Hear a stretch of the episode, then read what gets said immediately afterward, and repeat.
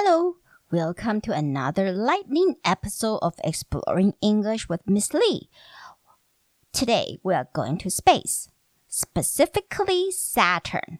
欢迎再次来到李老师陪你探索英文世界。今天又是英文音听及短篇。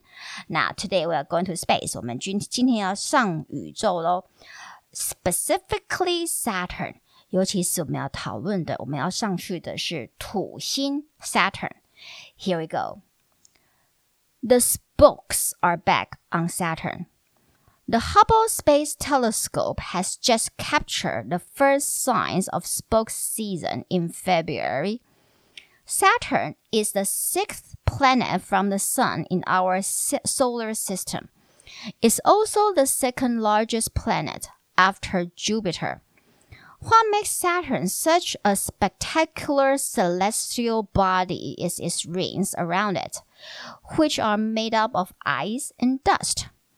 Around 40 years ago, scientists first detected strange light patches that pop up on Saturn's rings.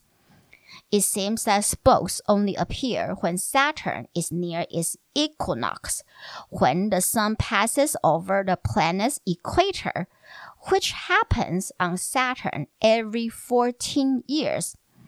The next Saturn's equinox will be on May 6, 2025.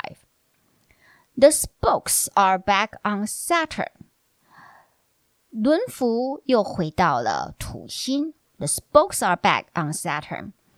The Hubble Space Telescope has just captured the first signs of spoke season in February. the Hubble Space Telescope 哈勃太空望远镜 has just captured 才刚刚捕捉到 the first sign 第一个迹象，什么的迹象呢？Spoke season 轮辐季，OK，轮辐季在那个土星 in February，那它是在二月的时候捕捉到那个画面。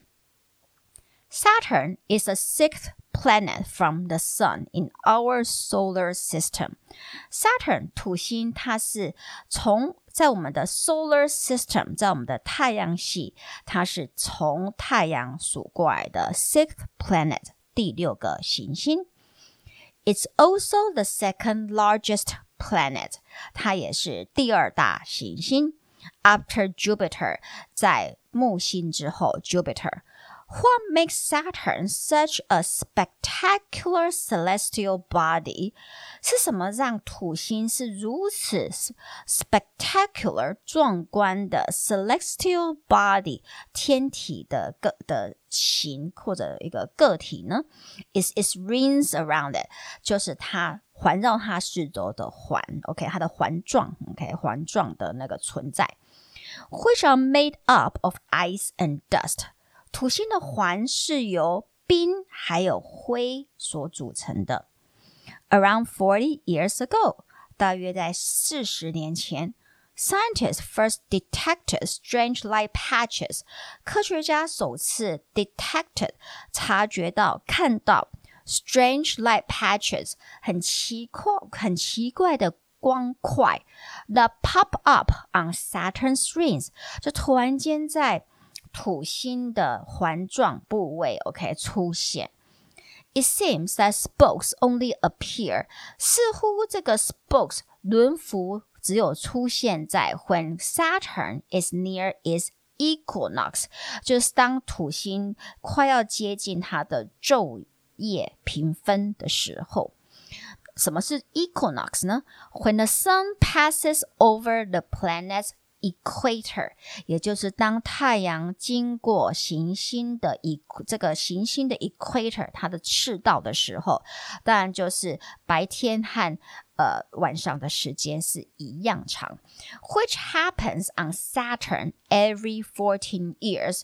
那这个昼夜平分是每十四年才在土星发生一次，这跟呃在月。在我们太呃地球是一年两次嘛，就是春分和秋分 （Spring Equinox） 还有 Autumn Equinox 就非常的不一样了。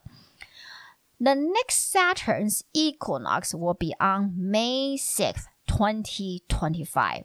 所以下一次的土星的昼夜平分将会发生在二零二五年的五月六号，所以这段时间就是观察到 spokes 轮幅的最好的时机喽。若你觉得我的 Podcast 对你的英文学习有帮助，就请到 Apple Podcast 帮我按五颗星订阅和分享，也可到李老师陪你探索英文世界的脸书和 IG 粉丝专业按赞追踪或留言。那我们就下集见喽！Talk to you next time on Exploring English with Miss Lee. Goodbye.